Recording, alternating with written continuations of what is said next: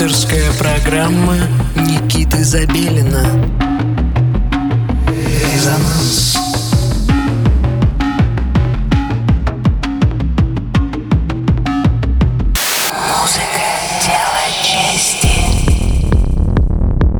Доброго всем субботнего вечера. Вы настроили свои приемники на частоту 89,5 FM эм радио Мегаполис Москва. В студии Никита Забелин и программа «Резонанс». Мы по-прежнему резонируем с вами уже третий год и продолжаем а, открывать, э, так скажем, постсоветское электронное пространство.